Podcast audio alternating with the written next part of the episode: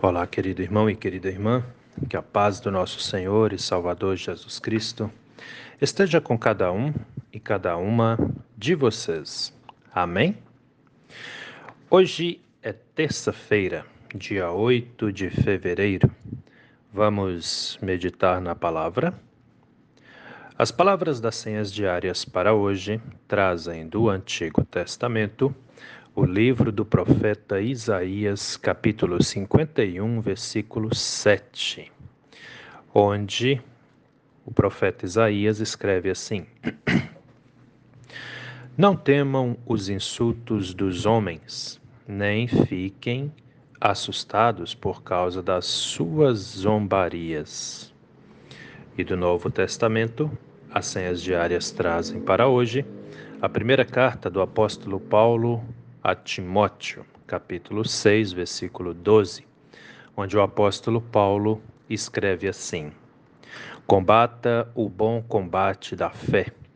Tome posse da vida eterna para a qual você também foi chamado e da qual fez a boa confissão diante de muitas testemunhas.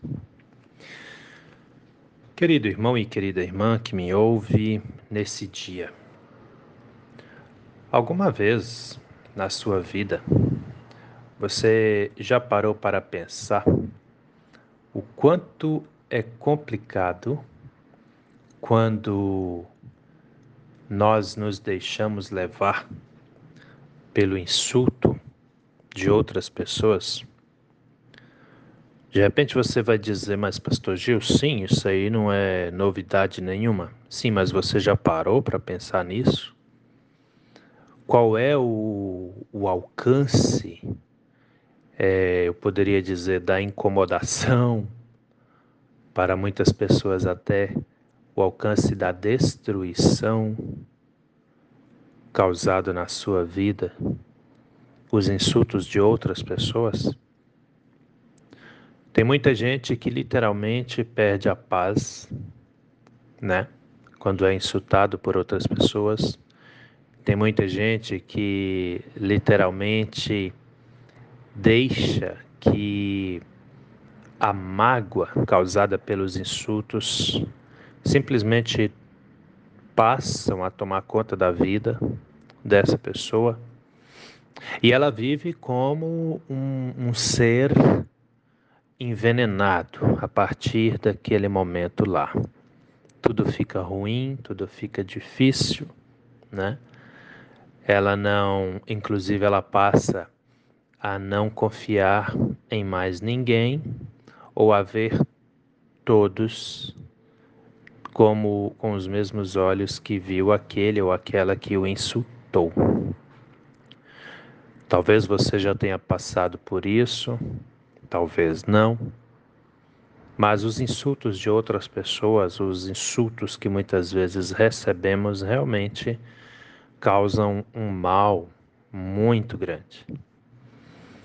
E entre os sentimentos, ou a variedade de sentimentos é, vindos por causa dos insultos que às vezes recebemos de outras pessoas, muito muitos de nós também são tomados pelo medo.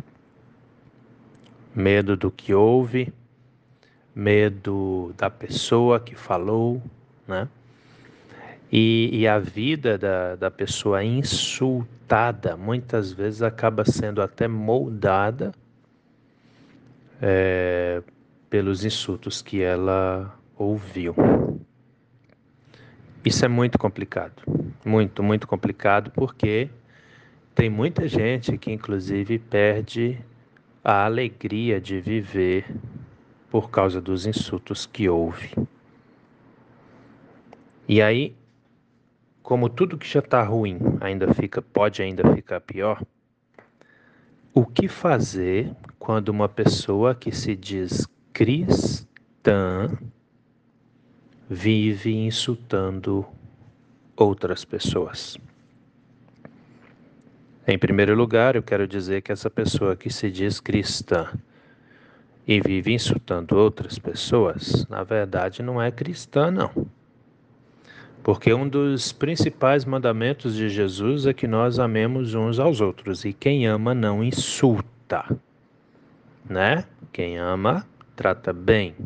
Quem ama, cuida, apoia, né? Essa é a vida ou a tarefa de vida de quem ama alguém, né? Nós amamos, então cuidamos. É assim que funciona, simples assim, né? Então, se você, por exemplo, se diz cristão, se diz cristã, mas insulta outras pessoas, então reveja seus conceitos, porque tem alguma coisa errada aí, né? E muito errada. Não é, não é simplesmente errada, não, é muito errada mesmo. Né? Quem ama, cuida, valoriza. E a pessoa que é insultada muitas vezes fica muito mal, fica para baixo, né? Ela se sente realmente muito mal. Mas olha só, vamos para a Bíblia. Olha o que o profeta Isaías diz. Na verdade, quem diz aqui é o próprio Deus através do profeta Isaías, né? Não temam os insultos dos homens. Homens aqui no sentido de ser humano, tanto homem quanto mulher, né? Em outras palavras, não temam os insultos de ninguém. Ou seja, não se deixe dominar, não se deixe abater, não se deixe abalar pelos insultos das outras pessoas. Nem fiquem assustados por causa das suas zombarias. O que é zombaria? Como assim? É que muitas vezes, quando uma pessoa tem o costume de insultar as outras, não fica só no insulto, né? Fica na zombaria também. Ela zomba daquela pessoa que ela insultou. A, a, a ideia aqui, a intenção é realmente deixar o outro para baixo, é realmente deixar o outro mal. E aí eu te pergunto, quem é cristão mesmo faz uma coisa dessa? A resposta é bem simples: não. Entendem? Então já começa por aqui. Se você convive com pessoas que ficam te insultando, te tratando mal e essas pessoas se dizem cristãs, vira para ela e fala: Mas você realmente é cristão? Agindo desse jeito? Fazendo esse tipo de coisa? Né? Pense nisso com carinho. Então, Deus está falando: não se abale, não se preocupe, ou seja, confie no Senhor, não se deixe levar por essas coisas ruins mas confie fielmente no Senhor, porque Ele está com você. E aí vem o apóstolo Paulo, na primeira carta que ele escreve a Timóteo, né, ele estava preparando Timóteo para que o, o Timóteo exercesse a função de apóstolo, de anunciador da palavra de Deus. E aí o apóstolo Paulo fala na primeira carta a Timóteo, no capítulo 6, versículo 12: Combata o bom combate da fé Tome posse da vida eterna para a qual você também foi chamado e da qual fez a boa confissão diante de muitas testemunhas. Combata o bom combate da fé. Como assim? Fé tem combate? Em outras palavras, nós crentes estamos em combate? É isso? Exato, querido, exato, querida. A vida de fé, se você parar para pensar, é uma guerra. Sempre vai ter pessoas que te apoiam, mas sempre vai ter pessoas que parece que te perseguem. Observa para tu ver se não é assim, né? Pessoas que vêm falar coisas que você não gosta, pessoas que vêm te insultar, pessoas que vêm te tratar mal. A vida tem dessas coisas. E aí vem o apóstolo Paulo e fala: combata o bom combate da fé. Como é que eu combato isso? Não é você ir contra as pessoas que te fazem mal. Não, não, não, não, não. O combate da fé envolve oração e confiança em Deus. A pessoa te faz mal, ore por ela. Vai lá e consagra, prestem bastante atenção. Vai lá e consagra ela ao Senhor. Como é que é isso? Como é que faz esse negócio, né? Você se ajoelha em sua oração, você lembra daquela pessoa, interceda a Deus por ela, pede a Deus para abençoar. E aí você vai falar assim, ó, Senhor, eu entrego a vida dessa pessoa nas suas mãos e te peço, se tu com ela, abençoe, ilumine ela com a luz do seu Santo Espírito. Entendem? Prestem atenção nisso e façam desse jeito que eu estou te falando. Entendem? Deixe que Deus toma conta. A arma do crente é a oração. Não é porque a pessoa te insulta que você vai insultar de volta. Fica na sua. Fica calmo. Fique calma. Confie no Senhor. Olha lá o que o apóstolo Paulo fala. Combata o bom combate da fé.